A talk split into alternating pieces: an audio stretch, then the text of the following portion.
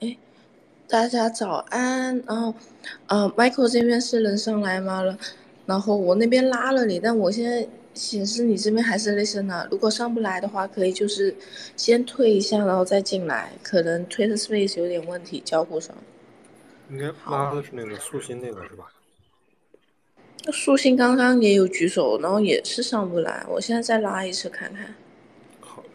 不然的话，就是看一下换一个 VPN 再上，有时候换一下就好了。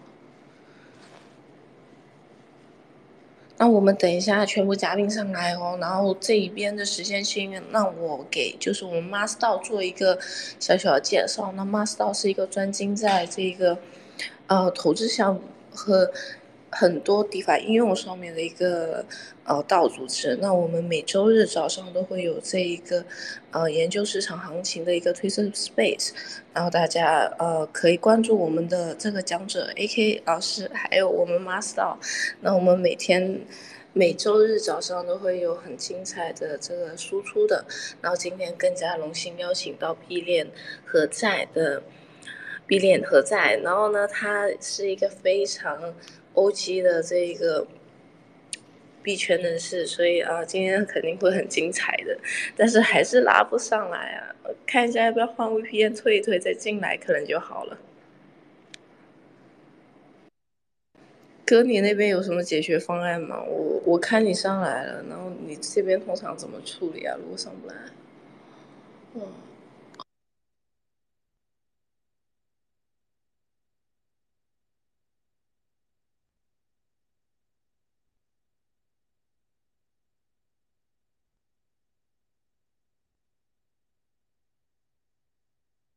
我这边刚刚把那个苏鑫那个请求，呃，拒绝了，批准两次上不来。然后我是邀请了 B 链合在，邀请了苏鑫的那个号去发言。我再邀请一下。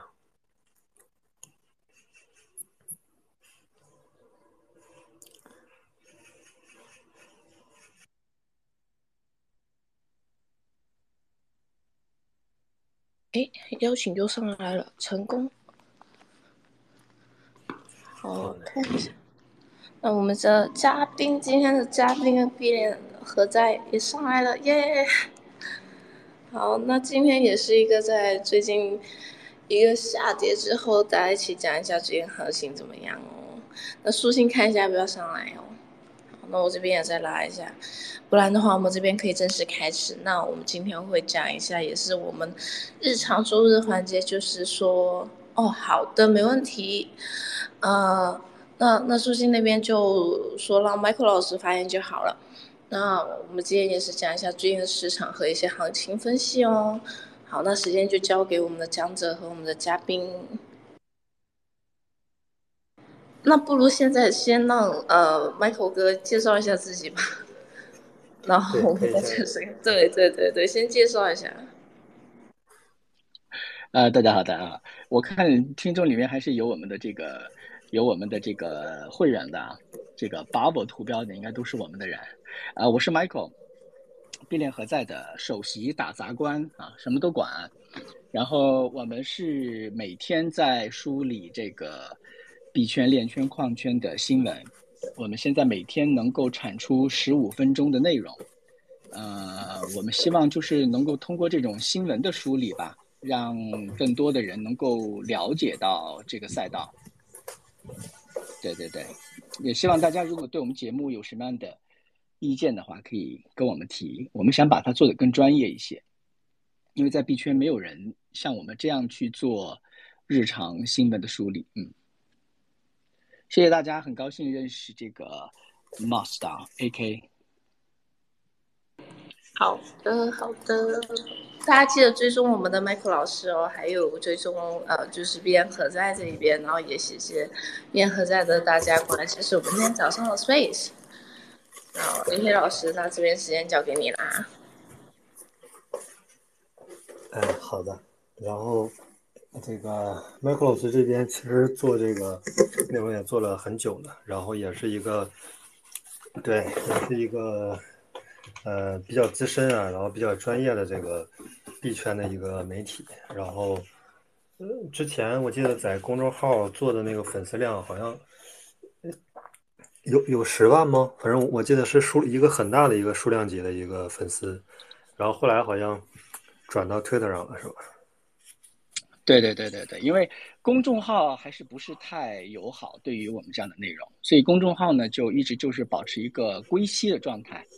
呃，我们公众号上大概有六万粉丝吧，然后推特上面有大概二十万，油管上面有五万，所以加起来的话应该差不多三十多万，但排除一些重合的，大概我们的实际的粉丝应该是三二十万吧。嗯，OK，厉害厉害厉害。确实，嗯，然后一直深耕在这个新媒体领域，而且这个内容也都是比较专业，我感觉，对，挺好的，很厉害，而且都是从零到一做起来的，很棒，很棒。对对对，每嗯做内容嘛，就是一个坚持很孤独的赛道。到现在为止，我的很多传统媒体的朋友啊、领导啊，都还是觉得，嗯，我没有在做一件。对得起我的专业的事情，他们觉得我在不务正业啊。但是我觉得我们在我们在见证一个未来的开始。从某种程度上来说，我们我们经历的很多事情都是没有前人的前车之鉴的。你说像传统金融，你还可以找找以前的判例，对吧？会找找以前的这个案例，大家是怎么理解这个事情的？法律是怎么规定的？这圈子里没有。所以很多时候，我们其实在定标准，在很多地方我们都是在定标准。呃，我现在在首尔，我来参加那个 KBW，就韩国的一个区块链周。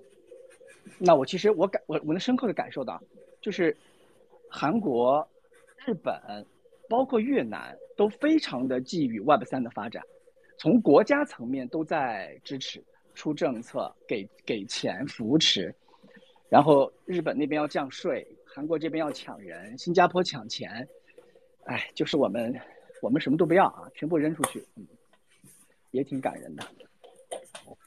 懂的，懂的，挺好，挺好。然后可以的，那，呃，要不咱就是把，就是说之前定的那几个小问题，咱们沟通一下。好呀，好呀，没问题啊。咱们就聊呗，反正这我看都是熟人，都是熟人，呃，挺好的。是的，嗯，好好久不见，因为这个北京这边，嗯，就是就是我我记得你应该是大概一两年前就就就去去泰国那边了，我记得。对，去年去年走的，嗯，疫情最严重的时候，实在是受不了了。不知道，反正在外面感觉怎么样啊？但是我现在来看，从结果来看，其实还挺好的。自由啊，外面自由啊。泰国，呃，泰国其实是是我的一个中转站，我是在泰国等绿卡，等美国绿卡。但是呢，呃，你看我在泰国住这一年时间，基本上亚洲走遍了吧？呃，最远到呃这个迪拜，然后各种斯坦。然后那个越南、香港、新加坡，然后，呃，东京、京都，这回在越南，啊，明天今天晚上我会飞新加坡去 Token 二零四九，就围着 Web 三走。以前在在中国，你你你不，我在中国不 social 的，就你基本上，你你你不会太，你不敢太高调，就是，是，嗯，藏着掖着。很很好，很好，因为从结果来看，其实，呃，确实挺好的，就是因为之之前的那一波，就是经常老聚会的那一波，反正有一些会会有点问题的。嗯，对呀，国内不敢弄，国内都是都叫非法金融嘛，所以就给你定性了，已经。嗯，所以所以说他们这一波就是或多或少吧，可能不不。不是说就是有一定的比例啊，会会会去，会去走进去走一波啊，差不多。对对对，反正你别出事儿，嗯，你别你别你别割韭菜割的太太猛，这有时候现在这种状况，大家都在拼命的，对吧？创收创收，只能说创收，都在拼命的赚钱。是的，是的，是的，是的，然后导致就是。我反正有好好几个吧，都是进里面走了一圈又出来，是吗？特别是交易所赛道的是吧？呃，都有吧，反正啥啥赛道都有，就是咱周围的，咱们之前吃饭那一波。是是是是是，哎，你在你还在北京吗？现在？对，我一直在北京。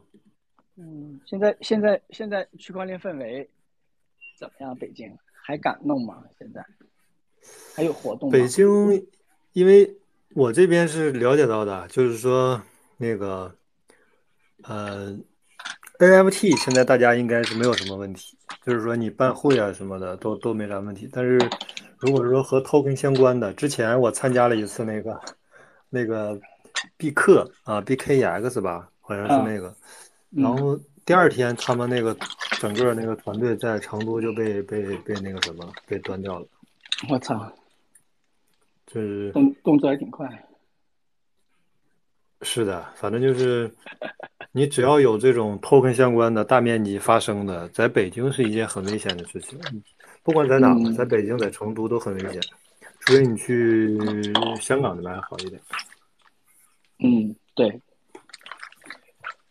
反反正国内是很严了，还是还是一个非，就是目前是一个非常严的这么一个状态。然后，呃，韩国最近不是新加坡有会议吗？什么那个二零四九是吧？对对对，明天明天开始，我今天晚上明天开始，对，OK，可以的，蛮好的。出来出来以后呢，你你就可以想象的空间比较多一些，你敢你敢玩的事情多一些。以前呢就是什么都不敢，嗯，现在就是还行，嗯，是的，是的，那那差不多，因为我原来的业务也不做了，我现在就是找个地方上班。嗯，然后原来的业务都不做了，都不弄了。可以的，能躺着平就好。对，因为因为这个还是政策这个这个太过于敏感，然后现在就是上班呗，躺平，然后嗯，想干啥就干啥，也没没什么想法。对，嗯嗯嗯，是，挺好。可以，然后那个要不咱那个好啊，咱这个麦克老师聊一聊那个。我看是那个第一个，就是咱们接下来的这个行情，就是大概有什么想法吗？嗯，我觉得行行情呢，行情呢，大家要明白一点，就是就像熊牛市会结束一样，牛市也一定会来，这个是毋庸置疑的，对吧？大家心里都有这个信心，要不然的话，你也看到链上这些大户也不会这么去囤币了。如果大家对未来牛市没有信心的话，大户是不会这么大手笔的去囤币的。现在比特币的这个地址高于一千个的涨幅还是挺快的，上两周有下降，这两周就开始上涨了。其实说明大户囤币的意愿还是在的。那我觉得行情需要三个启动吧，就是三个助推。第一个呢就是。比特币的减半，这是毋庸置疑的，是整个从生态结构上面的一个变化。减半之后，它的价格就是开始起涨了。这也是十几年已经无数次的证明了这个规律了，这个大家不用怀疑。另外一个呢，就是美联储的这个这个态度，美联储什么时候减息？我觉得这可能会是一个助推，对吧？这是按照权重比例来讲，就最重要的，比特币减半，这个可能。占嗯，未来牛市要来，占到百分之六十吧，权重。然后美联储减息啊，这个占到百分之三十。另外百分之十，比特币现货的 ETF 如果能够通过，这些都是未来行情，我觉得大家要重点观察的地方。另外呢，就是呃，我们每周也都会做我们的这个周评，就是但这个我们不公开，我们我们公开的都都是讲。讲新闻，这个只是对我们的会员。我们每周讲周评，呃，会根据这个技术指标，专门讲技术指标来看当下我们应该未来一周我们应该怎么去做这个这个交易的布局。嗯，是这样子。但反正呢，我觉得现在的行情，今年是应该不会有太大的起色了，应该就这样了。然后到明年四五月份减半之前。应该会有一波走势，减半之后就开始企稳回升了。我是这样推演的。OK，可以，可以，可以，很精准。呃，之之前我们聊过一次，之前我们聊过一次，然后就是最后因因为 Michael 老师这边是说到今年呃，今年应该大半就是大概率就是说是一个呃，应该理解震荡下行那么个状态，到明年四五月份可能会有一波行情。然后呃，之前其实我们也反复讨论过，后来我们这边其实跟 Michael 老师这个比较像的，比较像的点就是都是说美联储加息和这个减半这两个会影响这个价格和这个周期。然后第二就是不一样的点就是。之前我们一直是说把美联储加息那个是比重是更大一点，呃，可能是百分之六十，然后，嗯，另外就是减半，减半是占百分之四十，然后时间段的话，其实是我们之前讨论过，然后最后是，呃，因为因为它这个减半是明年五月份嘛，一般的话它是在提前半年就启动了，就是提前六个月左右，哎，出歌来了，提前六个月左右，那提前六个月的话，其实就是在那个。呃呃，今年的差不多十十二月份或者十一月底这种，啊，一般是这个时候理解是会会是一个启动的这么一个时间节点，然后到这个呃明年的这个现现在预期嘛，预期就是可能明年第一季度要降息，第二季度要这个减半，五月份减半，可能三月份降息，差不多这个时间节点，然后降息的话就是。我们之前有一个误区啊，就是之前有一个误区，就是认为说美联储会和 BTC 会同步啊，然后后来我们又呃去看了看历史数据，其实它的这个百分之八十的时间，美联储的这个这个这个呃这个叫纳指啊，美股的纳指和 BTC 基本是同步的，但是它有有百分之二十是不同步的，就是这个顶和底，就是嗯呃。有的时候币圈可能会延迟一点，有的时候币圈会提前。像这种筑顶的话，可能币圈就是因为它是属于这种资金外溢嘛，从美股外溢到其他的这种风险市场，所以这种它会延迟大概一到两个月。然后像这种筑底的话，BTC 这边一般是比这个美股这边是要啊提前一到两个月。其实你看之前去年的那个也能看得出来，去年是呃就是那个 FT 叉暴雷嘛，本来大家以为就是说。暴雷之后是吧？它到了一千一万五，大家觉得说还会跌，因为什么？因为那时候美联储还在还在疯狂的加息，加这个七十五啊，加五十，大家觉得说加了之后这个 BTC 还会还会跌的更多。但事实证明了什么？事实证明就是币圈百分之八十它是和这个呃是和这个叫谁呀？和这个美美股是同频的，但是有百分之二十时间它是不同频的，也就是说它这个顶和顶和底它可能在有一个误差啊，或者有一个这个。呃，筑顶筑底的时间有大概有个两三两三个月的时间是不一致的，然后像币圈的筑底的话，因为因为它这两个，呃，这两个这个风险资产的这个类别的这个利好和利空是不同的消息。你看现在美股这边是吧？呃，苹果它这个出了利空的消息，然后这个之前是芯片出了利好的消息，它就涨，然后现在苹果出利空消息它就跌，这个纳指就开始跌，其实是。它利空和利好跟跟这个币圈的不太一样，币圈可能是像这种现货 ETF 呀，然后这种通过了没通过、推迟了、拒绝了，还是说这种爆雷了，是吧？这是利空，然后或者是有利好，然后包括最近申请的一呃呃一呃 ETH 的那个现货 ETF，然后也是没有，就是也在申请，这也算是币圈的利好，所以我这边理解可能它会不会和完全和这个纳指同步啊？可能会有这么一到两个月的误差，所以这边判断应该是要。正常啊，正常的话肯定是第一次降息，降息之后呢，美股这边会形成一个黄金坑，就是因为降息之后，就是呃，美国所有的投资者证明说，现在美国的经济不行了嘛，就是说开始才开始降息去救助这个这个市场啊，救助这个金融市场。但是当当这个大家去救助的时候，所有人都会认为说，这个现在美美股不行了，所有人会会形成一个抛压哈，抛压之后，然后美股这边会有一个比较大的一个。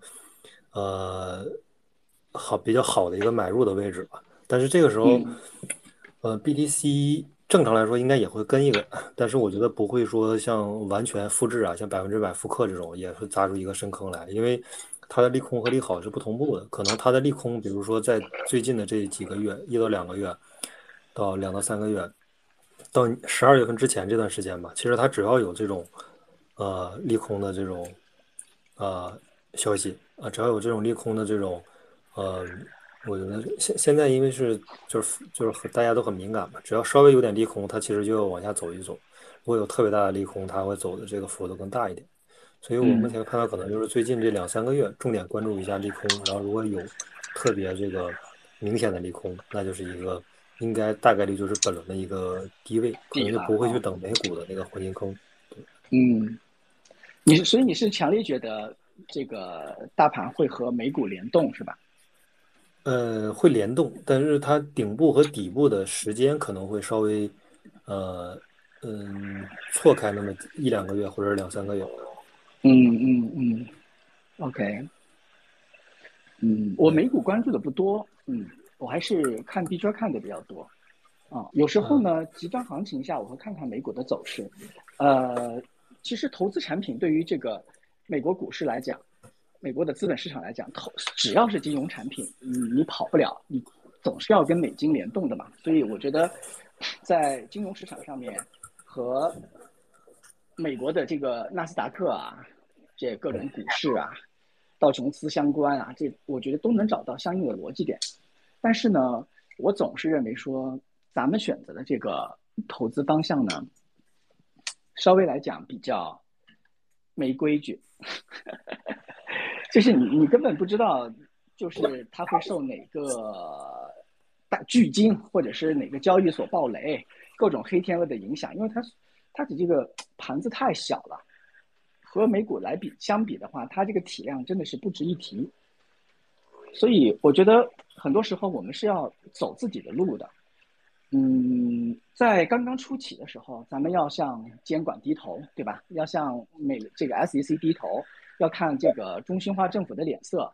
但其实咱们得知道，Web 三走到最后，数字产走到最后，确权到最后，其实你是要把他们灭掉的。你是要把这些中心化的机构全部干掉的，所以现在为止，人在屋檐下不得不低头。在你还要还要成长的时候，你还需要喂奶的时候，啊，你肯定是要看传统资本的脸色。但我认为说，币圈在美国的这个经济，或者说传统金融机构，这个水多了加面，面多了加水，对吧？一减息，一加息，一通胀，然后呢，再一通缩。你会发现，其实它的这个泡沫是越来越大。它可以现在这一轮美联储是可以控制住通胀，是可以让这个呃就业市场不那么火爆，然后呢可以撑得住这轮美金的回流。但是你会发现，每一次经过这么一个周期之后，美金的安全性或者传统金融体系的这些弊端，就大家就看得更明白。所以到底到底？我们投这个赛道是为了赚点钱吗？还是说，未来有我们的一个有我们的一个当家做主的时候，农民翻身斗地主的时候呢？我觉得这个是我们每个人要看长远一点吧。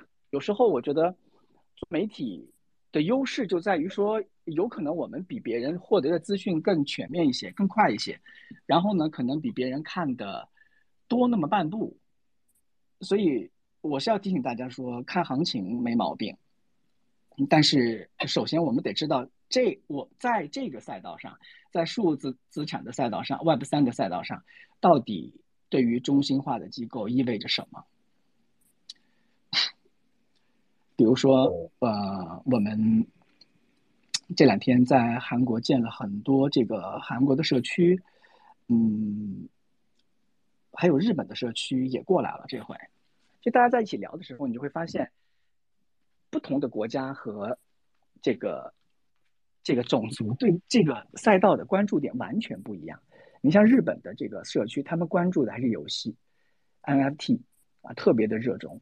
韩国社区关注的是炒币啊，怎怎么怎么怎么押中一个百倍币啊，他们赌性特别重啊。很多年轻人因为韩国就几个大的这种。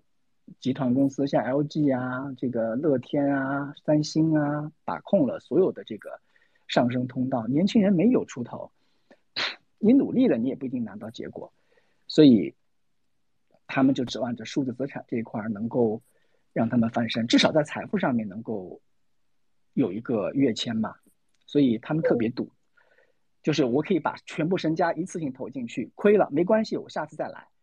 啊，都是这么玩的啊，所以很野，特别野，韩国市场特别野。但是我觉得，大家往往忽略了一点，就是啊，日本人是很投入的，他们对于能够画出一张好看的画，对于能有一个哎特别精美的游戏，他们嗨这个。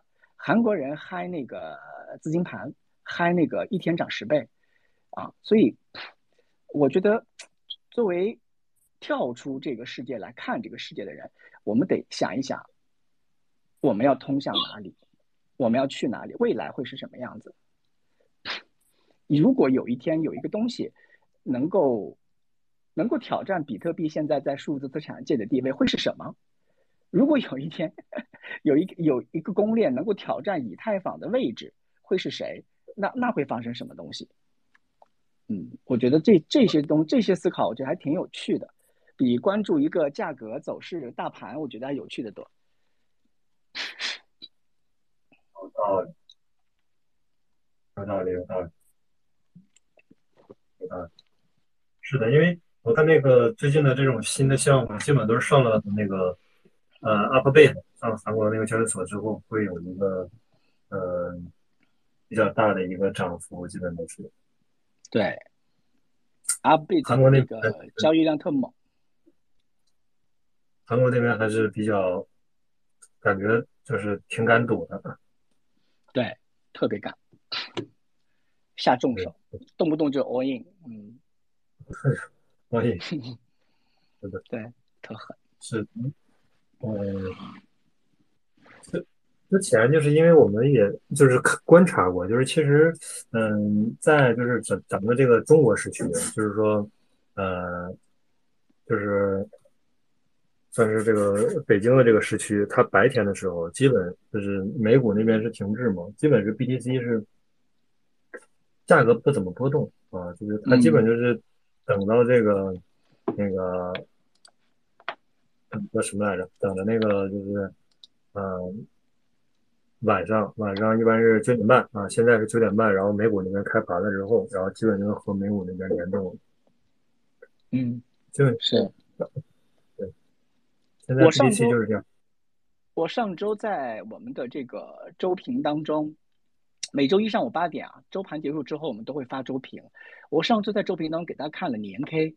我这跟大家分享一下吧。我们看年 K 的这个结果，就是我能找到的最远的这个 K 线记录，就是在一三年的一月一号，啊，这个 Bitfinex 最早的这个 K 线记录，它是从十四块七开始上的，然后当年呢，当年最高就涨到了一千零七十三，这是一根大阳线上去的。那之前有减半，对吧？之前是在一二年有一次减半，减半没有 K 线，但减半之后。是一根大阳线，紧接着呢就是一根阴线，年年的回调，年度的回调，一根阴线啊，实体部分呢不是很长，大概占到四分之一的样子。呃，阴线结束之后，第三年，一五年就是开始阳线了啊，小阳线啊，一五年是小小的涨一波，然后呢，到了减半的这一年，一六年的时候，这阳线的这个这个实体部分就开始增长了。然后到了一七年，就又是一根大阳线，这个和这个一二年又是一个轮回。这根大阳线出来之后，暴涨一轮之后，然后紧接着有一个深度的回调，大概回调了三分之一不到一点点的样子，然后就开始又是一根小阳线、中阳线，然后又是一轮上涨。那每一次减半之后的这一根阳线的这个呃实体部分都在缩小。啊，慢慢都在缩小，也就是说，它的涨幅其实就不会有像一二年、一三年这么夸张啊，从十十四块涨到一千多啊，这个一百多倍的涨幅，这个涨幅会慢慢会变小。但是我们就拿这个规律来推嘛，我们就拿这个规律来推。现在为止，我们看到是，呃一，呃这个二二二零年减半之后阳线的一个回落啊。一根阳线之后的二二年的一个回落，回落之后呢，现在二三年又开始是小阳线了，小阳线之后呢，二四年应该会是一个中不溜的阳线，二五年是真正冲高的。那按照这个，我们就说保守一点啊，它冲的不会再有二一年的这根阳线那么高，我们有按照它的阳线的一半儿来预估，那也是在十四万零七百。附近，也就是说，我们我们觉得这个行情呢，应该会在二五年的十一月份登顶，就下一波牛市的顶应该是在二五年的十月到十二月之间。然后我们预估价格的话，应该是在十四万零七百左右这样的一个一个规律啊。OK，那您可以来推，嗯，可以的，可以的。其实这个这点比较就想的比较像啊，因为我这边其实也是判断，就是说马斯这边判断也是说不会有之前那么大的涨幅。我这边觉得就是第一是比特这一轮我觉得过十万吧，就是已经是一个呃概率很大的事情。但是再往高了，其实没有没有再再想。呃，另外就是那个以太坊。以太坊感觉这一轮应该是过一万啊，应该是一个嗯概率比较大的事情。但是再多的话，其实是还是没有去对。嗯，对，就以太就是其实有有可能过，但是我觉得是咱们就是说，嗯，也当它过一万、过十万的时候，其实是一个止盈的一个是是价位了，然后逐步止盈。对对对对对，是的。是的，然后，哎，嗯，你说，嗯，没有啊，你说，嗯，呃，我是觉得是那个那个，嗯，你你觉得，A K，你觉得这这一轮比特币在一五年这波牛市完了之后，还会有后面的这个叙事吗？就是它会一浪一浪这么走下去吗？我看到有很多那个西方的 K O L 都在。他们在讨论一个问题，就是比特币现在是一，你看是一浪、两浪、三浪，现在三浪了。嗯。到底是三浪之后就要进入一个比较稳定的一个状态呢，还是说你觉得会有到五浪、六浪？你觉得会不会有？呃，我觉得二四年、二五年是可以确定是会有的，因为现在，呃，这一轮我觉得最最关键的点，跟每一轮都不一样的点是这一轮它高度和美联储的这个这个。呃，加息和这个降息的这个这个这个时间节点重合了啊，然后再加上本来大家就有一个减减慢的预期啊，这一年，我觉得二四年、二五年是一定会有的。然后我现在粗略算一下，粗略算一下，假如说到呃十万美金的话，呃两千一百万到这个十万，也就是说呃下一轮最高的时候是到。两千一百两万，嗯，差不多是到两万亿左右吧，就是 BTC 的市值。我觉得现在，因为现在黄金市值它现在是在十三万亿嘛，我觉得有可能有啊，就是到二四年、二五年，假如说到下一轮的话，再加个四二八二九这个样子，有可能有，但是概率不大了，因为我理解现在 BTC，嗯。随着这个减半啊，就是比如现在是六点二五，再减下一次就是到二三二五年，它不是这个到明年嘛？明年五月份它就到了三点二五，那你说三点二五到一点七啊，到这个一点呃一点六一点六二五这个这个这个数量，其实已经对整个这个就是它它就是个通胀模型嘛，这个通胀模型越来越低越来越低，然后之后它这个已经我觉得没有太大的影响了，就是你说它每年就是每天。呃，每一个区块多这一点六二五个，然后每天呢，大概可能产生个呃三四百个 BTC。对你说对这个行情是有抛压呀，还是说是一个呃什么什么影响，还是没有抛压呀？其实已经影响不大了。我我理解是核心点是咱们说减半减半之后，到最后其实这数量已经你说从最开始的是吧，五十到二十五，二十五到十二点五，十二点五又到这个六点二五，六点二五再到三点这个。三点什么呃六二五，然后再往下减，其实已经我觉得影响已经不是很大了。第一是影响不是很大，第二它的体量足够大了之后，所以我感觉有点像这个黄金啊或者白银的这种市值，就是说已经就是它价格会一因为它是资产嘛，一定会波动啊。但是它的周期是否是说跟着减半去走，还是说是跟着这个比如说这个美联储加息是吧放水，然后因为你放水之后黄金也会涨嘛。第二就是说这个地缘政治啊这些，就是它可能也会有周期，但是周期我觉得应该大概率就是，呃跟着美国那边走了。其实很很就是咱们之前就是说幻想过或者说畅想过说 BTC，比如说它去这个有一个很好的这个这个呃要要比如打破美元的这个束缚是吧？然后要它很好的一个这个去中心化的未来。但是现实现实就是说现在如果 BTC 不去，比如说不去走这个现货呃期期货 ETF 已经合规了，再再再去走现货 ETF 合规，那其实大量传统的资金进不来，进不来的话，整个币圈其实它就不会有四年周期的这个这个行情，基本就会被打破。因为啥？因为你这种非法资金或者说不是通过正常渠道进来资金，始终是有限的。那他现在想想往下走，就得走合规。一旦说他真正的，比如说走了这种合规，是吧？那我们再继续推演，推一推之后，就会发现，呃，合规之后，大量的这个资金可以通过这个纳指进来，可以通过这个股票市场的资金进来。那那逐渐逐渐啊，比如说这个，咱就说纳指可能有个地址，这个地址就会像灰度这个地址一样，积累的这个资金越来越多，越来越多，不管是比特币还是以太坊，因为大家都去那交易嘛，它是。相当于有个定价权啊，然后会逐渐超越币安的这个定价权。那逐渐大家玩的其实就是一个纸 BTC 了，就是像现在的纸黄金一样，就是嗯，它是中心化的一个市场，是完全可以控制这个价格。那你说庄家还会去做这个四年一个减半的周期吗？我觉得还是有有一点难度啊。然后另外就是啥，很多人还说的一个观点就是为什么现在这个四年减半周期还是有用的？为什么我理解为什么有用呢？是因为知道的人少。就是你看，你看咱们现在这个 Space 直播间是吧？只有五十二个人啊，然后就是大家十个还在关注这件事儿的人，然后还在坚持这个行业的人，其实是数量是非常少的。就是说，为什么这个东西？会有用啊，这个规律会有用，就是因为知道的人少。如果说都知道了这个规律，那比如说像现在炒 A 股的这波人是吧？那么多人，他这么多的资金体量都知道，那现在这个消息肯定是没用了。或者到那个减半之后，那肯定是一个高位了。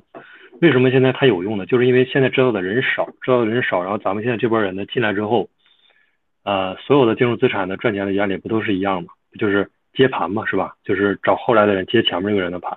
那我们现在，比如到年底这个时间段，我们进去，进去之后呢，到二四年、二五年，那现在可能有一全球一千万人啊，还在这个行业内，或者说还在交易的。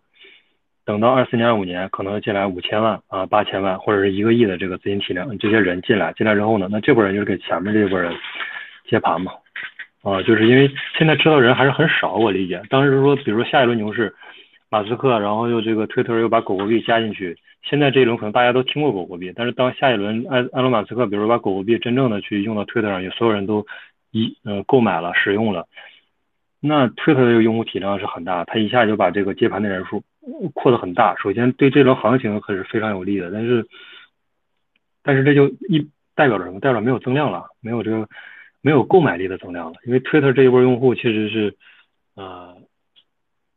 大部分都是欧洲、美国那边的嘛，可能这个亚洲区有一些韩国、日本啊，包括中国，但是实际上，嗯，主要的购买力其实我我理解，推特的购买力是非常强的，尤其推特这边用户的购买力。哎，我看那个老师是不是麦克老师是不是在正在关联？主持人小姐姐。麦克掉下去了，我我他申请了，然后还是掉了，我现在引发他上来。好，好的，好的。我看看，然后，对，刚才刚才可能断了一下，哎，上来了，太好了，断了一下，刚才上来了，对的对的，就是，嗯，结论就就是就是二四年二五年会有大概率会有，但是之后的情况下，第就是有两个演化的方向嘛，第一个就是说，它大概率是跟着这个美元的这个周期啊去走。然后第二个就是说，它假如真正的合规啊，大量的合法资金进来之后，可能会变成一个纸 BTC 啊，就是说大部分百分之六七十的或者五六十的 BTC 都在这个美国那个纳斯达克的一个地址上存着啊，那可能大部分人买到的都是一个假的嘛，那价格其实也就没有，就它不会完全按照周期去走，因为价格是完全中心化去掌控了嘛。嗯嗯嗯，对。对，嗯。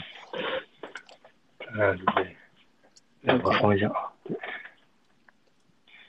嗯，看看还有两个问题，呃，然后那麦克老师还有就是，啊，行情走势咱们讨论过了，底部周期，然后这个价格，麦克老师有想过吗？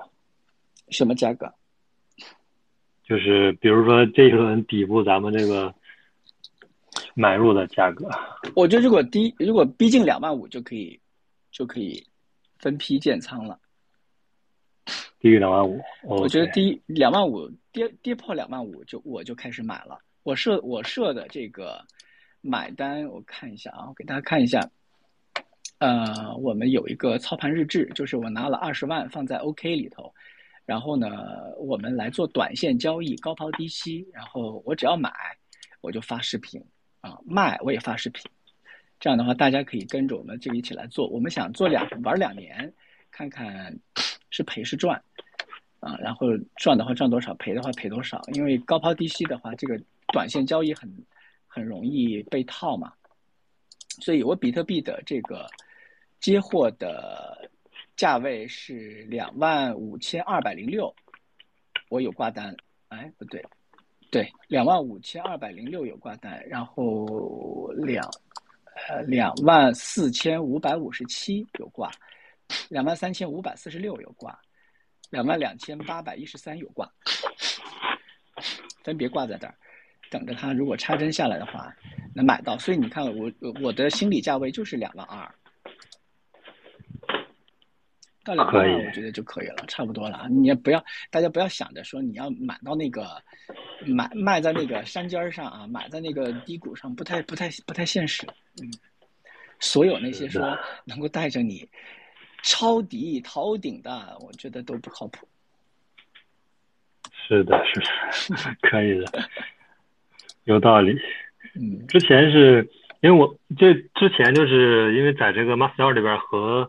还有好多个这个什么分析师啊，反正就是啊链上的呀，还有那个之前的那个那个杨大侠他们那个机构的一个分析师，然后呃还有什么练捕手的，反正好多吧，和好多分析师都沟通过。然后就是我说我说他有几个分析师的结论啊，他们的结论是说啊会看到一万五一万六这个位置。啊，然后有的基本就是一万五、一万六、一万八、一万二啊，反正都都有说过。嗯，但是 MAS 二这边就是一直是，基本这个这个点位应该是没有变过，其实说过好多次了。这边一直认为的是两万啊，就是两万会是一个很很强的一个这个叫什么来着？叫这个阻力位啊，很强的一个这个。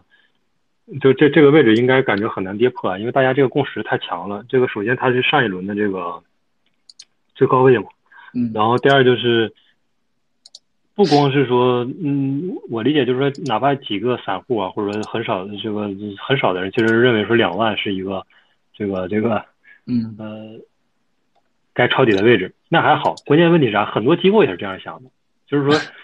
很多这种大的机构，他也把两万是作为一个，就是说是一个底，就是说他只要到两万这个位置，大家就开始就是可能小单啊一直在铺，一直在铺啊，就是会迅迅速的把这个呃铺上去。但是我觉得有可能两万不是最低的，但是我觉得两万像你说的可以可以去去去买，嗯，但是我是觉得两万五开始买，两万五倒是也没啥问题，但是两万五我理解这个应该也在一到两周就会就会那啥吧。就会就会就能买到吧，因为它这个确实，你看最近就是咱们就说这个熊市啊无利好，现在就是一个状态，就是熊市为什么无利好呢？因为你看现在是嗯，这个木头姐申请了那个申请了这个现货呃现嗯以太坊的现货 ETF，嗯，这也是一个对以太坊来说是个很大的利好了。但是以太坊汇率啊，对 BTC 的汇率基本没怎么变，而且整个大盘其实反应也不大啊。然后另外就是。木头姐她挺嘚儿的一个事儿，就是她吧，她在年初的时候，然后一直买那个 Coinbase，然后 all in 买了很多，买了之后呢，然后她在五六月份全部卖掉了，就是基本是在我看这一轮 Coinbase 是基本就是在一百零一百一一百一十三是最高位，嗯，啊股票那边，然后她她买的这个就是这个 Coinbase 股票大概在一百一全部清掉了，清掉了之后，然后然后。他就很诡异，然后接下来他又一直唱多，就是他把他所有的 Coinbase 股票全部清掉了，清掉之后，然后他在这边又一直唱多，然后一直申请，呃，BTC 的现货 ETF，以太坊的现货 ETF，嗯，不知道这个是，反正他们的这个说法和他做的其实是完全相反的。目前木头姐这边来看是这样，嗯，是，他其实。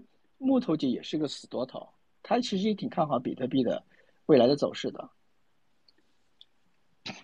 是是，对我那天看一个八卦，美国的八卦，这个财经八卦这个消息，说那个呃木头解释之前有想跟马斯克要投马斯克的公司，但是被马斯克拒绝了。然后，但是他们的他们认识是因为杰克多西拉呃牵的线，然后他们有一个嗯就是这种呃加密数字圈的一个晚宴晚宴，就是每周他们都会有一个晚宴。据说啊，就是每周都会吃一顿饭，他们会来碰一碰。哎，我们应该砸盘，还是应该拉盘？哎，老马，你去拉拉狗狗币呗。然后 木头姐，你去搞个现货 ETF。反正他这个美国必须要几个大佬，他们是有一个有一个这种这种机制的。包括那个在那个在那个在那个叫什么那个就是去前年中国清退矿工的时候。你还记得吗？那个马斯克和杰克多西他们搞了一个，现在现在没事儿了啊，就搞了一个挖矿，美国的挖矿联合会。我操，就是摇着大旗说那个，你们来吧，来美国，我们我们给你负责落地各种资源，最后也没事儿。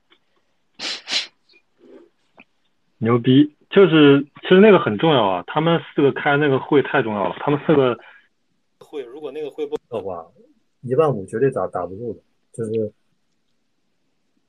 最低点一万五肯定是要继续往下砸的，但是就是因为他们开这个会，我感觉那个一万五就是算是是去年的最低位了，要不然那个绝对止不住。很，他们开这个会很重要。是，你觉得能到一万五是吧？嗯，我觉得这个这轮不，这轮是两万。嗯嗯，两万是吧？这轮两万，但是两万五是你看它走出来这个低谷之后，两万五是它那个 W 底的那个颈线位置。所以我觉得，如果跌破两万五的话，就其实就币圈这个行情真就不好了。跌破两万五，很多的矿机、主流矿矿机都关机了，美国矿机都得关机。跌破两万五的话，美国电费那么贵，六分七分美金的电费，这个它撑不住的。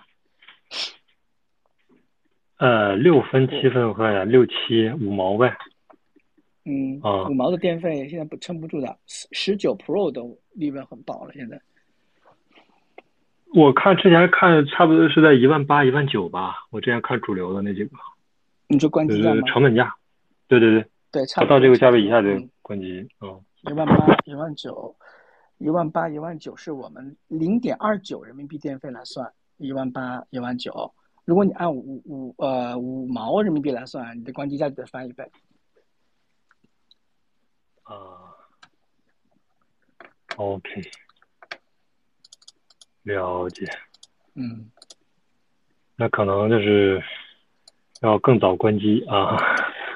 嗯，另外一个，其实其实现在虽然是熊市啊，但是就是这个确实趋势啊，这个确实是就是所有人都抵抗不了。你看，虽然是熊市，但是我们一直我之前想过一个问题，也就是说，呃，这个行情下谁在卖币是吧？没有人卖，除了矿工以外，除了矿工以外，没有人在卖币。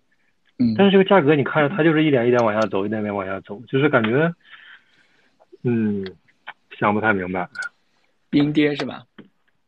对呀，就是说，其实是没有人会卖币的，在这个价位上，该割肉的早就割肉了。然后这种，呃，是吧？他如果说是死多头，他也不会在这个价位上去去割掉的，因为这个价位本来就很低嘛。嗯，对，我觉得我我是我是持一个乐观态度，因为。我觉得到两万五，插个针下去，然后就上来了。两万五这个价位，我觉得怎么也得守住，因为你把信心跌没了。你庄家上次几次庄家不都也玩砸过嘛？就是砸出来一个恐慌盘，然后散户大量的抛售，自己也自己也没捞着好处。嗯，是，但是这这个想法是没问题的。然后之前就是他们还有一个。还有一个小伙伴，他们是这样想的，他们这个观点，一个有两个人都跟我说过，呃，Simon 就是那个，一个是 Simon，一个是那个链上的一个分析师，他俩的观点都是说，呃，会有一个叫什么来着，卖空真压，就是说他认为是比特币，比特币如果说真的要去大涨一波，它一定是什么，一定是说会会有一个这个时间节点，会有个时间节点嗯。会把所有的这个卖盘啊、全部这个卖出来，就是说嗯。一定会有一个特别低的价位，然后它才会才会就暴涨啊。另外这是 Sim 说，另外一个就是说那哥们儿说，他说一定是有一个叫卖空中卖空镇压，就是说在一个时间节点，不管是什么事件，所有的这个卖盘啊或者恐慌盘全会全部会一股脑的抛出来，抛出来之后呢，然后大概啊、才会走下一轮新的行情。就他但是他俩的这个观点其实都差不多，但是我倒是没有这么悲观啊。他们俩的他俩的悲观的价位就是到了差不多应该是一万二左右吧，一万二、一万四这种。但是我我感觉其实到两万就差不多了，不会说是是是，但是所有的预测在大盘面前都是苍白无力的啊。对对的对的，咱们有时候吹牛逼，然后天天聊 聊行情，只要你说价格，有时候就是哎真是会有打脸的时候。但是呢，这种这种这种行情的变化，其实在我们频道里面也一直在跟大家教育，就是长线持有。然后呢，你懂得我们做短线，你是来找个盘感，拿小资金过来玩一玩，对吧？找积累一下这个币感、盘感，这是可以的。然后高抛低吸，看哪个价格指标，自己去玩一玩，我觉得这是可以的，无伤大雅。但如果你要把大量的钱都放在里头来做短线的话，嗯，大概率是很难赚到可观的收益的，除非你去冲土狗。是是是的是的，确实，在在因为对都得都得长线操作，这个没问题。是的，之之前那一波就是，呃，，Master 这边是从去年年呃去年十一月份、十二月份，然后呃，嗯就让从那个价位开始买了一万七吧，比特币一万七，然后到今年的五六月份，然后基本上是啊两万八九这个样子吧，基本上就开始让大家去卖，然后差不多拿了半年，就是嗯。短线操作，它就是属于有点类似于那个，就是说这是猜这个硬币了啊，就是说这个正正反这种概率是百分之五十嘛，反正就是说超过百分之五十不会太多，所以说基本都是买入之后都会最少拿个半年一年以上吧，不会说短期之内就是说又卖掉这种。我们我们短线操盘日志的这个仓位，我看一下啊，现在是是盈是亏？我们从去年十一月十九号放进去的二十万，现在 OK 上我看一下，我们账户我们交易账户还有二十一万六，也就是说，呃，小一年的时间，不到一年的时间，我们现在就赚了不到百分之十。当然币在手上啊，就是一波拉山是会涨回来的。但是从盈利率来讲，年化收益来讲，现在不到百分之十嘛。OK，挺好的，反正是赚的就就挺不错的，嗯，对，赚赚的就挺好。对对对，对，我们还能扛得住接近百分之十的一个跌幅啊，短线仓位就就就亏了，就开始亏钱了。嗯，对啊，可以，可以，可以。然后我这边是看了一个那个，就是那个持一年以上的，持有一年以上的一个那个呃地址数量。这个地址数量，呃，我一个是就是就是持有的这个地址数量的这个人数啊，一年以上、两年以上、三年以上的这个地址数量的人数。然后我看了一下，就是基本上按这个对数做一个这个呃归一。就是说，这个这个现象回归的话，大概率是持续持有一年以上的这个占比是比较比较准的一个。另外就是那个呃，超过十个 BTC 的那个数量，这俩基本上跟这个行情是呃关系比较比较密切的。目前我看，嗯，持有一年以上的这个占比数占比的这个比例啊，是在嗯、呃、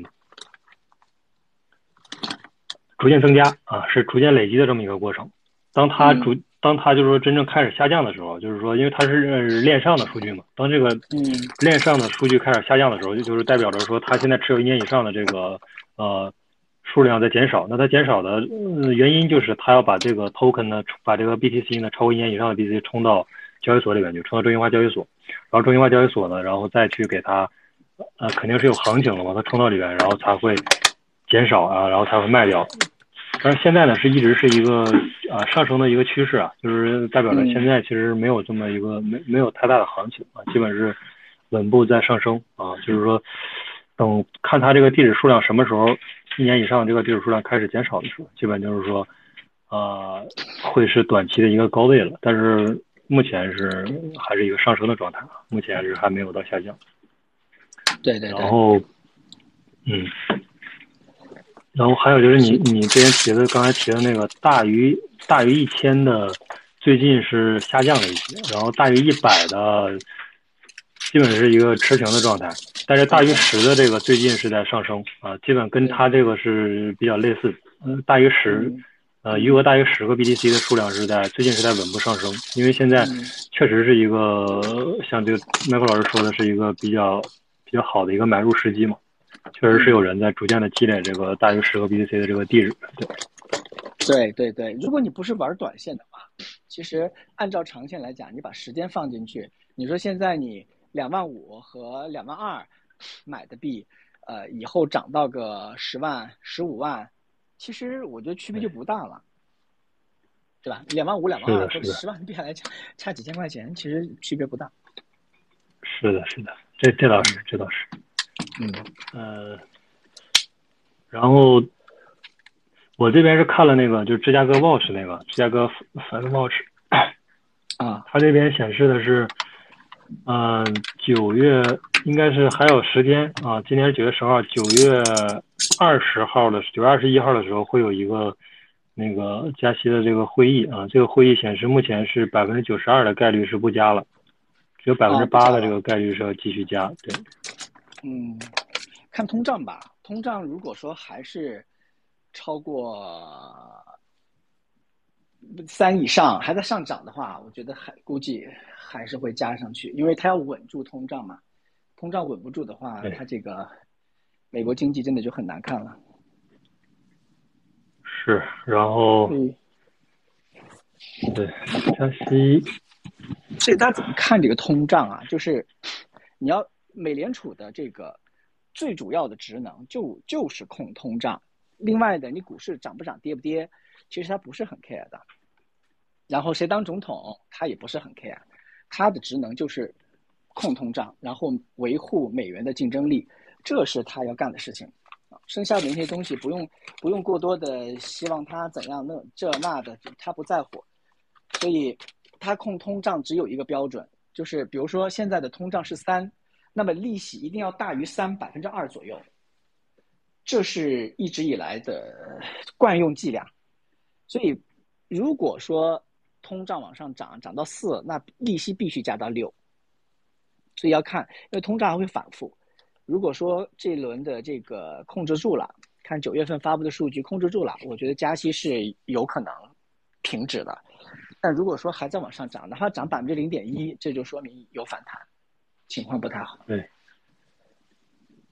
是的，有道理。而且我就是说，我感觉这个东西有点，就是说通胀数据，我理解都是假的。我感觉就是美联储这边其实就是一个，就是一个强行收割的过程。其实它这个数据，我感觉都是每次是随机写出来的，不太像是说真实的数据啊。我我个人感觉是这样，就是。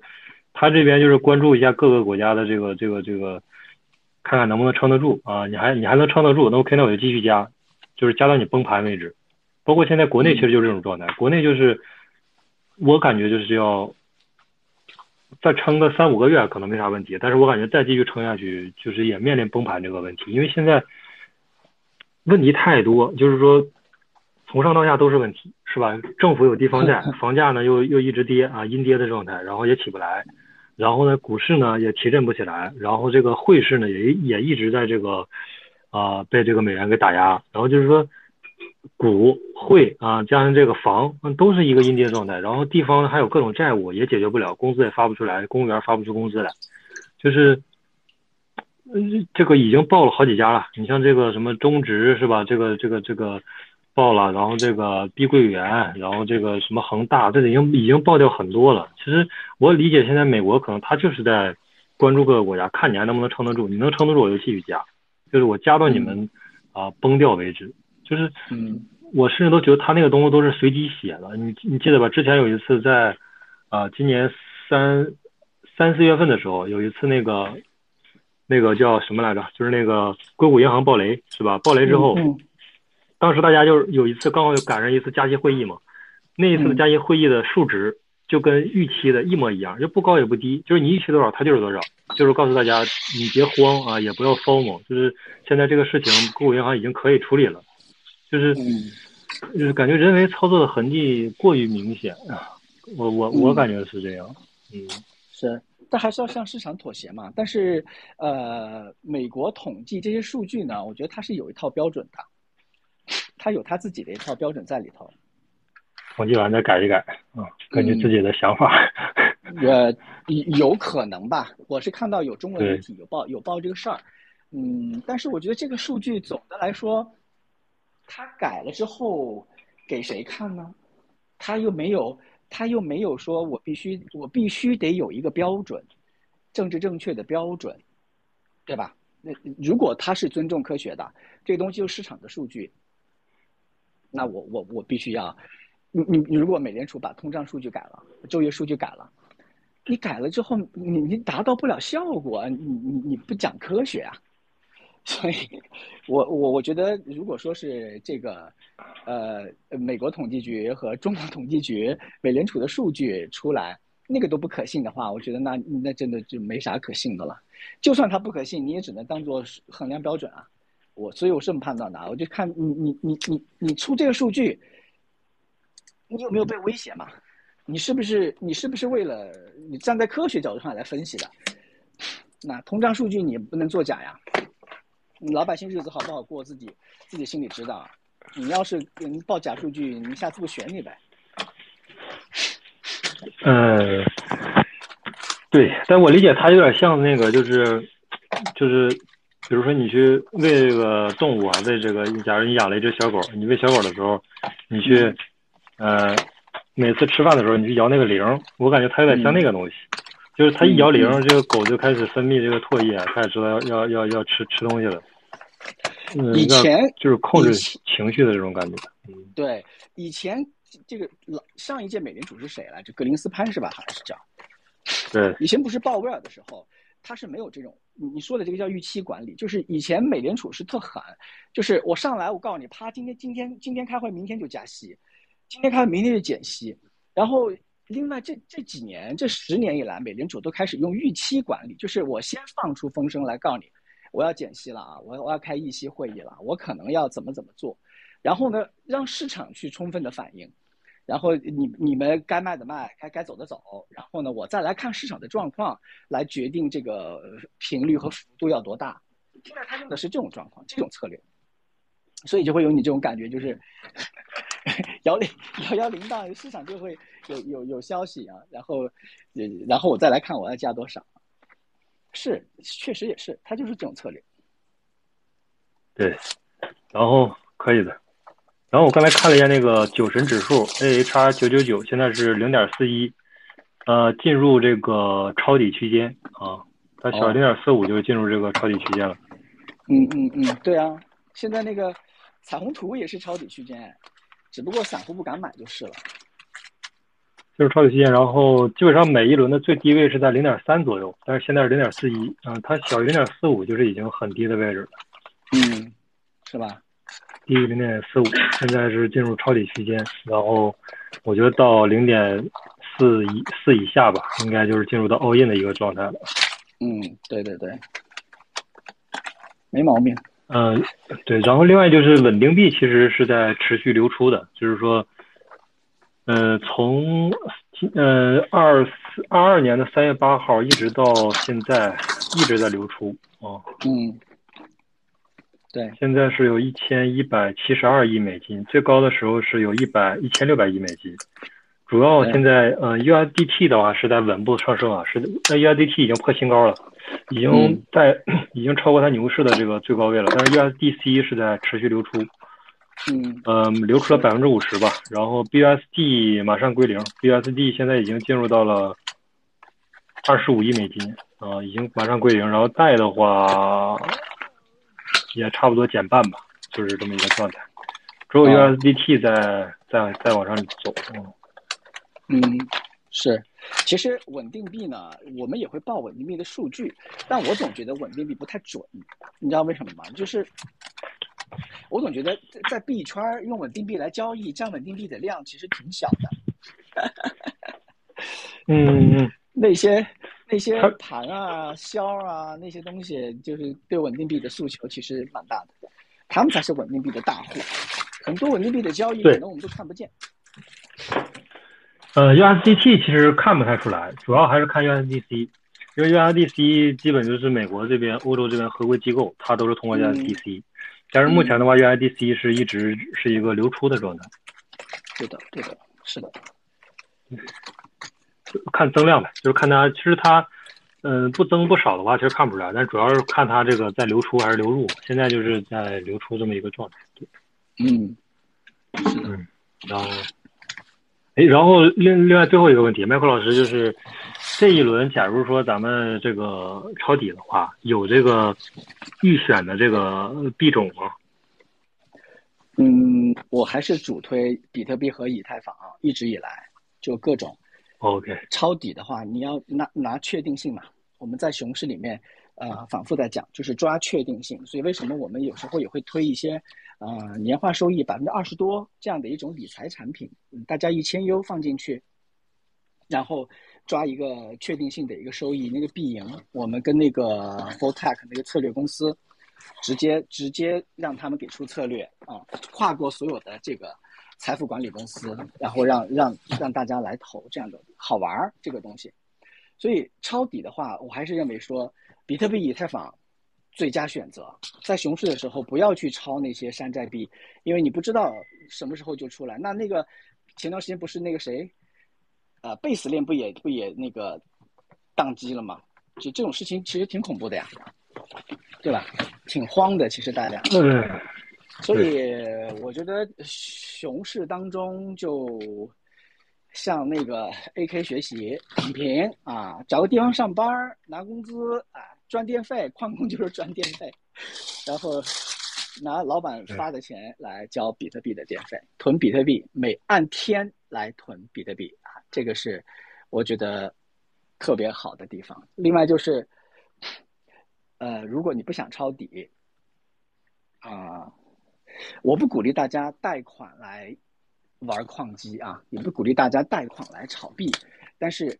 呃，贷款来做一下必赢的理财，我觉得是稳的啊，因为我们第一期完了嘛，第一期是大概百分之五的这个收益，三个月三个月一期，大概百分之五，然后我是拿招商银行这个贷款的钱来玩，就拿别人的钱来赚自己的米，你不说赚多少吧，至少每天买菜钱是可以赚出来的吧？啊，饭钱是可以赚出来的啊，这个这个难道不香吗？又不需要你干嘛？所以我觉得熊市熊市有熊市的生生存逻辑，就是稳。不是，但是你为为什么跟必赢合作呢？呃，必赢是我们和 f o r t e c 推的一个产品，就是因为你像现在市面上的这些这些呃财富管理公司，其实都是用的 f o r t e c 的策略嘛。他们在他们给客户承诺个年化收益百分之五、百分之六就已经很高了啊，客户很开心了。然后，但是币你说的是哪哪一个？那个比特大陆那个吗？不是，不是，不是，不是啊。呃，币安币安也用用他们的策略，然后呢，OK 也用他们的策略，啊，他们现在马上要在香港上市了。然后，其实我们就是把中间化的环节全部去掉，用 Web 三的方式来带大家理财。我非常喜欢这种就是去中心化的这种东西。就没有中心环节，然后大家赚的钱也透明，数据都是公开的。OK，但是必赢我这边是了解到是他这边不是交易所啊，最近是不是那个必赢交易所啊？我们只是起了一个哦，我以为你说的 对对叫 B Win，就是 B E W I N，对，不是必赢，必赢是那个交易所是吧？对，我以为是和那个交易所合作。没有没有没有，我我们还是很不敢跟交易所靠太近啊。我们跟交易所不不合，还八字冲着，我发现。嗯，OK，嗯，然后，呃，可以的，嗯，你们这个是是固收吗？还是怎么？还是说优本为必？呃，优本位，优进优出，然后呢是在这个智能合约里头，就是你把钱打进去，三个月以后自动连本带息发到你的这个地址里头来，然后你可以选择复投还是不复投这样子。那么三个月就结束，自动就就就钱就过来，然后我们每期是五十万的这个起点啊，满不满我们都截止。OK，对，因为这个这个这个有意思，就是在于说，嗯，你不需要拿你自己的资金来，每个银行，你你打开你的银行 APP，你点一点申请贷款，你都能找到合适贷款。特别是在年初的时候，银行会做活动，能它能放出来年息百分之三点几，先息后本儿，对吧？你你只要把那个要还的利息留出来，其他的事情就不用了，交给时间去做就行了。OK，你就没有你就没有那个可以，但我感觉这稍微有点有点风险。风险回撤百分之十，回撤百分之十啊，。你这个百分之五的收益还有回撤对啊，年化百分之二十六啊，不是年化百分之五，是季度啊百分之五。啊，季度百分之，五。三个月百分之五的收益啊，一年百分之五，那一圈谁看得上啊？对吧？我自己都看不，我自我自己都看不上，我自己都过不去，对，真的是 OK，对可以，嗯，这个还是注意风控啊。嗯然后，哎，那你们这边，比如说和他们这边是有什么协议吗？万一亏亏了亏了怎么办呀？或者亏了多了怎么办？他们这边垫付吗？嗯，亏了就是百分之十本金，超过怎么办呢？嗯，超过垫付，就是。嗯、他们那个他们那边就垫付对是吧？对对对，必赢垫付，full tag 垫付，OK，所以你只要能承受百分之十的这个回撤风险就可以。可以的。那其实差不多，我这边其实也是，呃，推推荐的两个 token，一个是以太坊，然后比特币，这个是必备的。嗯，对然后可能加一个的话，就是加一个狗狗币。啊，对，狗狗币也不错，对，狗狗币也可以，蛮好的。狗狗币我也很喜欢。然后，对，然后投资的话，大家还是要注意风控，然后注意风控，然后，呃，这个季度百分之五其实也挺高的一个收益了，算是也还还不错。对对对，而且这个是已经扣掉所有的中间环节，因为必赢要收百分之三十的那个管理费嘛，所以这还是已经扣掉管理费之后的纯的这个收益，其实还是蛮可观的，而且比较稳，因为他的钱投向他的策略都会公开，数据也是公开的，大家都能看得见。所以这一点上来讲的话，我觉得还可以，还比较还比较踏实，嗯，就走一段试试喽。嗯这个，懂了。哎，熊市你也没有太多的叙事了，那你必须抓一个确定性。而且我个人是很喜欢这种这种产品，我很喜欢这种稳定。但是呃，巴巴巴菲特不是说吗？不要小看复利的力量，对吧？不要小看那个小钱儿不能多算。如果你复利一直这么走下去的话，你的收益其实是真的是挺吓人的。OK，那你们你们之前做过几期了？现在第二期第二期已经结束了，你在那个官网上第一期收益怎么样？第一期就是百分之五嘛，三个月百分之五，你可以上那个必赢的官网，就是 b e w i n 点 a i，你看一下 b e w i n 点 a i，你看一下，然后你看第一期的数据就在上面，第二期的数据它的策略就发生了一些变化。呃，第一期的策略有一个策略是亏的，这一期就做了一些调整，就是其实已经有收益了是吧？已经有收益了，第一期已经分掉了。百分之五哦对，对可以百。分之五，实际百分之五。费钱的话就更高了，就费钱，因为它平仓它还有它的这个滑点嘛，平仓会有一些不可预计的这种手续费，然后呃这个呃，还有用户的这个利润的这个百分之三十必赢要拿走，但我们会员是百分之二十五，这个费用是这样子。那他这边跑的是啥策略？是呃，有好几种，一种就是这个，你看有挖那个猴子 A P E 的那个挖矿也有，然后呢也有这个套利对冲啊，交易所之间的搬砖，还有很多种，反正一般情况下都会至少是四到五个策略配合着来，它比较稳的。你看，你看那个当时那个我为什么对他们公司印象特别深，就是因为 F T X 爆雷的时候。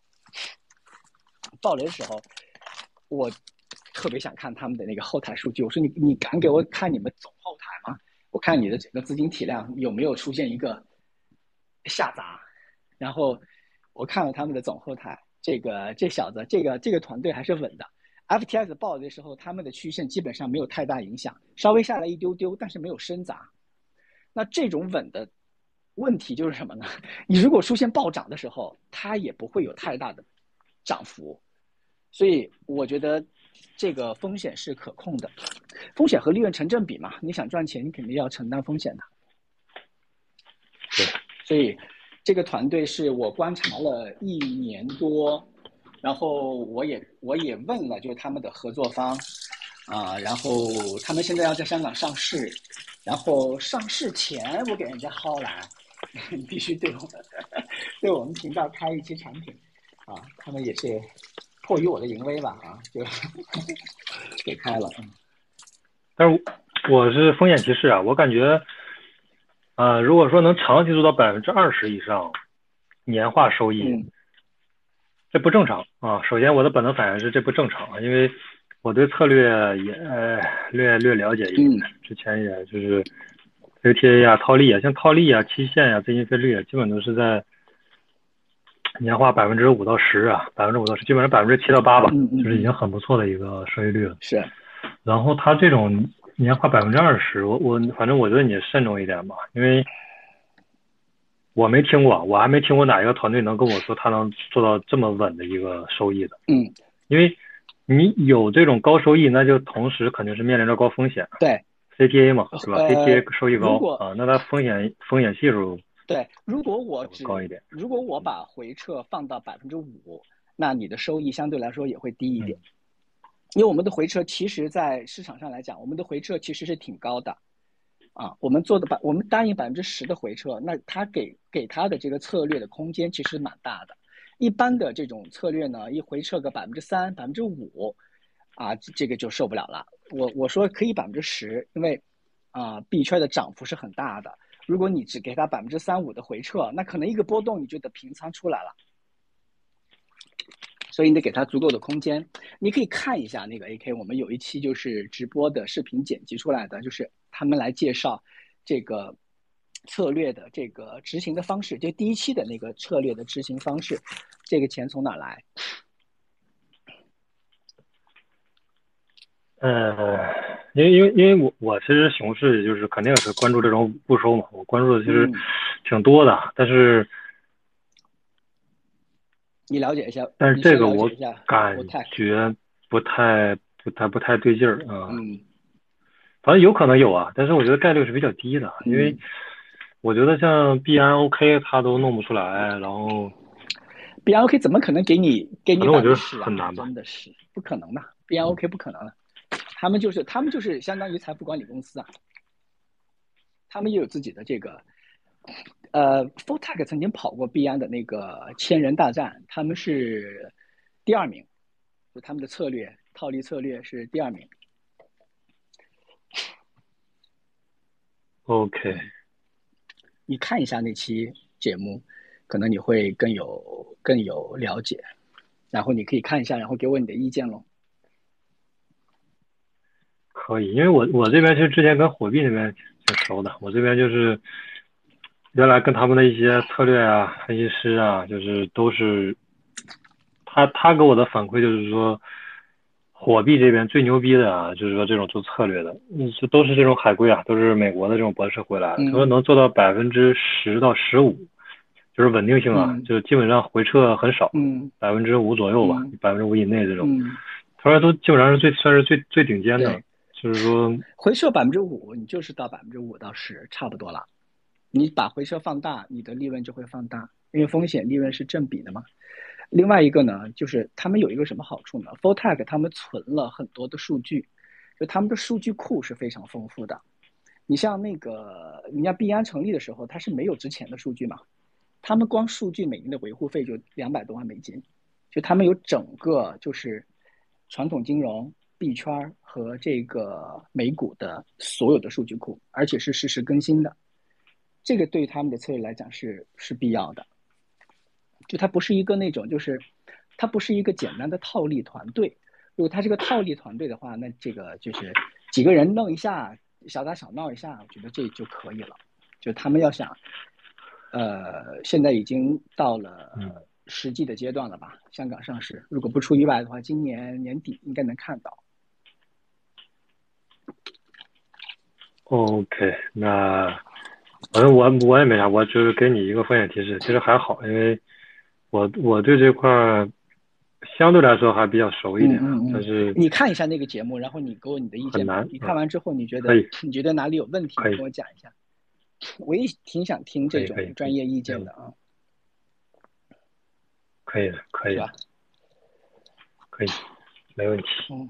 那就今天就差不多。然后主持人小姐姐，那咱们再就是再总结一下，总结一下就是说。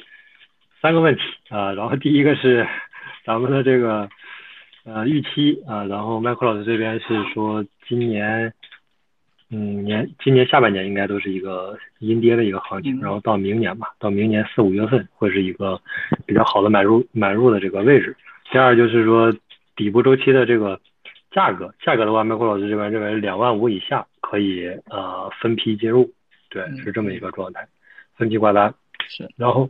另外，牛市资产的话，麦克老师这边是比特和以太啊，这个没啥问题，这个一定是就是叫压舱石啊，主仓位一定是要配这个对比特和以太啊，因为只有这两个是能称为资产的，除了这两个以外，其他的所有的都不能叫做资产。对，如果说一定要成为资产，也得加俩词儿叫风险资产嗯，嗯嗯，然后。这是一个，第二就是说，嗯，Master 这边是底部周期的话，认为是在今年年底吧，十二月份左右，十二月份可能提前一点，或者之后一点，但十二月份附近。然后价位的话是在两万啊，然后可以分批买入啊，低于两万就是基本上是可以 all in 这么一个状态。然后另外，牛市资产的话就是比特、以太，然后肯定是主仓位了。如果说配点山寨的话，就是说狗狗是一个。ARBOP 啊，这种都是说你可以配个百分之一啊，配个百分之二这种，然后还有这种最近那个 ORDI 是吧？然后还有这个 VELO 啊，然后都是之前其实呃聊过，比较聊过好多次的，所以说对，然后今天对整体是这样，然后看那个主持人小姐姐，然后那个麦克老师。短期内都是不回国内了，是吧？呃，没事儿，我就不回去了，因为回去以后我的油管的内容就得断，所以我我基基本上我周四周日都要直播嘛，所以我回去之后挺麻烦，VPN 又可能带不动直播，所以就很麻烦。OK，了解了解，可以的，很稳。你们你你要是来曼谷，告诉我呀，咱们约一下。哦，你你平时都是在泰国那边曼谷是吧？对对对，我现在是定定。暂时旅居在曼谷，曼谷挺好。暂时移居在曼谷。对，呃，那那边就是因为我确实没没怎么去过泰国那边，就是，嗯，之前大家传说的那种安全啊，这种风险啊，我跟你就可能不太安全这种。啊，我跟你说吧，就是最后聊一下曼谷啊，就聊一下这个。啊，为什么我会选择去曼谷的原因啊？这回出来走了很多很多国家，啊，包括亚洲很多新兴市场都去了。那我还是觉得曼谷好，是为什么？啊，第一，嗯你在微信上看到的这些新闻都是为了让你看到的新闻。曼谷非常安全，你你你你要知道，嘎腰子啊，就诈骗啊，这些都是中国人骗中国人。所以你出来之后呢，你只要不跟中国人过多的接触，你其实就远离了百分之九十九的这个。呃危险啊。所谓的危险，就是你要防一个中国人，你不用防泰国人，泰国人傻了吧唧的，又懒又傻。他不会去割你的腰子。你想，泰国人要嘎一个游客的腰子，他成本得多高呀？他得盯着你的行程，他得看你住哪个酒店，你的行程都是不固定的，对吗？我还不如割一下泰国人那个满大街都是乞丐，那些那些那些住住铁皮棚那些人，我割那些不好吗？如果泰国人要割腰嘎腰子的话，这成本多低啊！打晕一个搬搬走就行了。所以，这个这个危险来自于中国人。所以这个这个你们要知道，就是现在国内的宣传，这是这是口径啊，就为了让让大家不要出去外面乱花钱，给给国家外汇造成压力，那就就别出国呗。就我先告诉你那边多危险，别去啊。那在曼谷，你能看到那个街边那个花店啊，五点钟人家下班了，下班之后你就在街边，人家拿塑料纸一盖，也没保安，也没有什么监控摄像头，没有纸一盖走了，第二天来揭开纸接接着卖。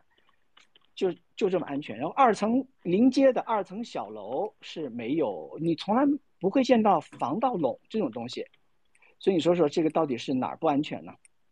再一个，我要提醒大家一下，就是中国前前四十年的这个周期，大家是大家是经历过的，对吧？在这个周，在这个上升周期当中，你是你是你的你的成功是跟你跟你的努力是没关系的啊！你那个这个那四前四十年，你随便买套房。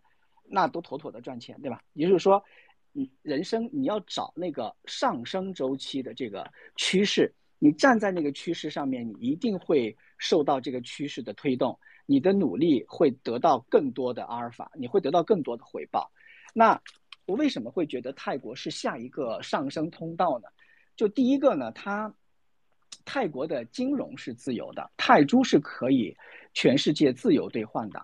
呃，在很多地方，我的人民币呃，中国的信用卡和储银联刷不过去的时候，泰铢的卡丝滑无比，随便出。然后在泰国出入金，通过泰国的交易所也是丝滑无比，没有任何人会限制你一天五十万美金。然后，呃，再一个呢，就是你要看到金金融自由，但是呢，它的色情业是开放的。你想想东莞，色情业没了之后，东莞萧条成什么样子？呃，再一个。大泰国现在大麻合法了，新上任的总理要在普吉岛放三张赌场的牌照，所以基本上黄赌毒都齐全了。那这个地方的这个服务又很标准很高，但是价格很便宜，水平也很高，美食又很多。所以你想，全世界的数字游民为什么曼谷曼谷是排前前十吧？第八还是第六，我忘了。就数字游民喜欢待的地方，第一成本低、便利，然后呢开放、自由，这几点会，我觉得会让泰国有一个非常大的往上的促进作用。你像越南，越南港越南不行，越南的基础设施太差，服务很差，然后整个你能闻到就是那个改革开放前的那种饥渴的那种味道。那马来西亚也不行，马来西亚是回教国家，它没有娱乐，它的人民。